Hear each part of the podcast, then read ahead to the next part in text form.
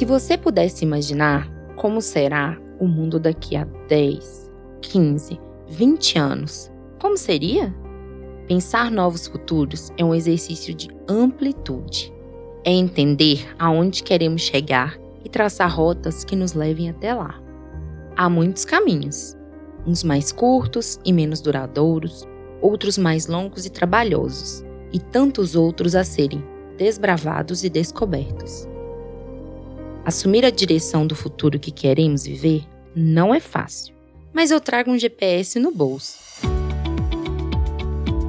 Esse é o Descubra Sua Causa, um podcast produzido pelo Instituto MOL com apoio do Movimento Bem Maior e do Instituto Mandarina. Uma jornada em 10 episódios, em que eu vou te guiar a conhecer todas as causas e entender o que motiva as pessoas a se envolverem com cada uma delas. Eu sou Júlia Cunha e trago a causa amada em 10 episódios. Vamos descobrir o que as cartas dizem sobre a sua causa?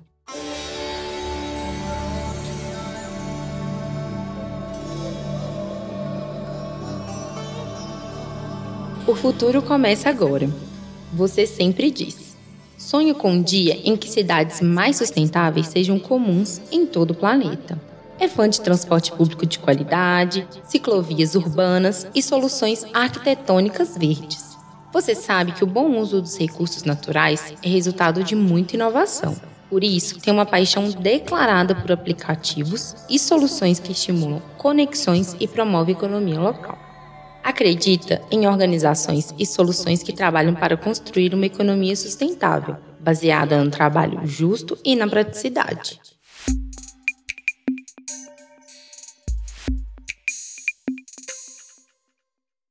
A causa do INEC é o desenvolvimento sustentável, com base em duas linhas.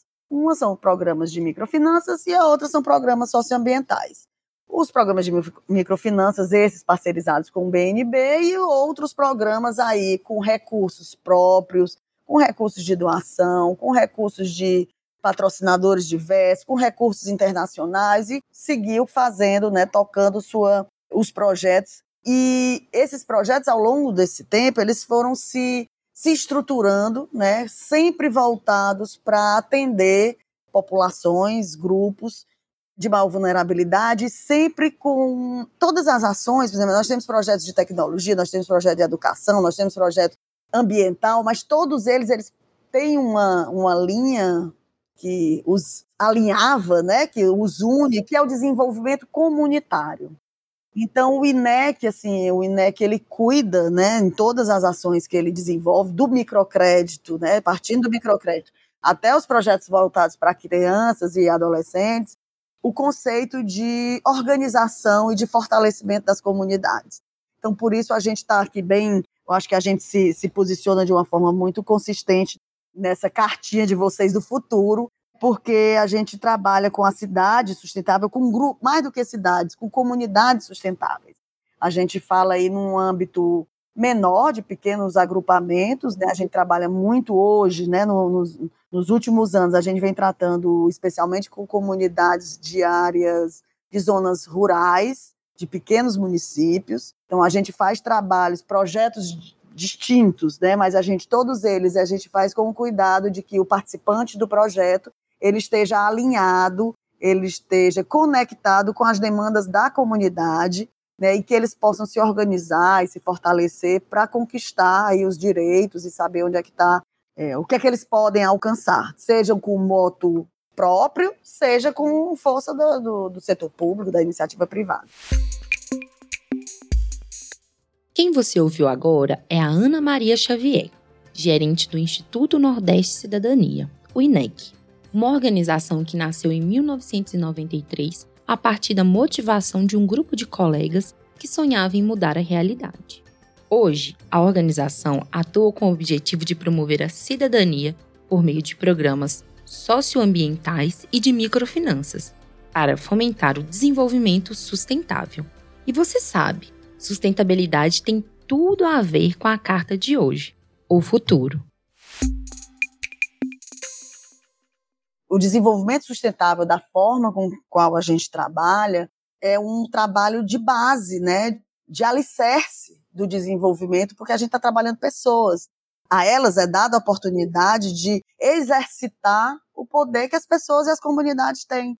Não é que a gente dá a elas o poder, a gente empodera as pessoas, não é. A gente simplesmente descortina um véu que tem aí de invisibilidade que se coloca, né, na, nas diferenças, mas a gente descortina e faz com que a pessoa, assim, tipo, passa um, um soro no olho, né, e, e mostra, olha, a gente tem, tem força, a gente tem poder, a gente tem espaço, né, todas as pessoas, todos os agrupamentos, e quanto mais fortes nós estivermos individualmente, aí parte também da atenção ao indivíduo. A gente, na época da pandemia, a gente teve um trabalho muito grande de saúde mental, porque a gente até, o trabalho do desenvolvimento comunitário, ele foi muito focado nas pessoas, nos indivíduos, porque as pessoas se, se né, se abateram de modo individual e aí, em consequência, né, coletivo.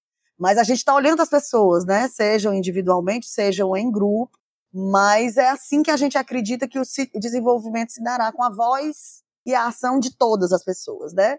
Das maiorias e das minorias, né? Dos, do campo e da cidade. A gente entende que a gente tem o papel aí, nós, como organização estruturada, é, com recurso, com conhecimento, com algum conhecimento, a gente a, acredita que a gente pode dividir isso com outras pessoas, com outras organizações, inclusive. A gente faz tudo para falar um pouco do que significa para a gente esse desenvolvimento também. A gente faz tudo em parceria com outras organizações. Então, a gente vai num território, por menor que seja, a gente enxerga o que é que eles têm lá, se eles têm alguma associação comunitária de pescador, de agricultor, de bairro, de a gente se une a eles, a gente fortalece a organização que eles já têm. Então a gente entende que esse é o nosso papel, porque se fortalecer a comunidade no território, a gente tem uma perspectiva de de futuro.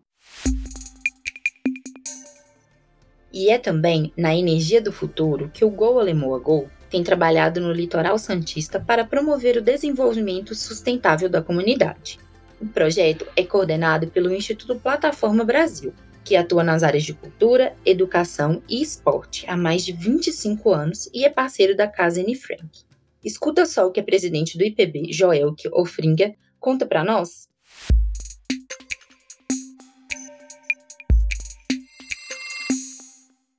As atividades principais que foram promovidas desse início foram ah, projetos ou atividades da área de esporte, como futebol, que foi uma solicitação específica também da comunidade, e também projeto de Anne Frank.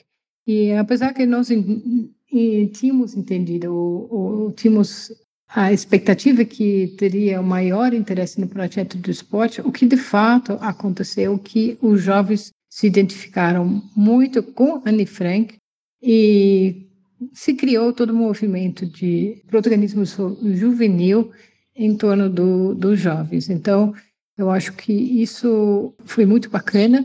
Uma outra frente que a gente tinha pensada era o empoderamento dos, das, das lideranças, que de fato nós não conseguimos avançar, mas quem assumiu essa liderança e conseguiu também unir as lideranças, fazer ações com todos eles, foram os jovens.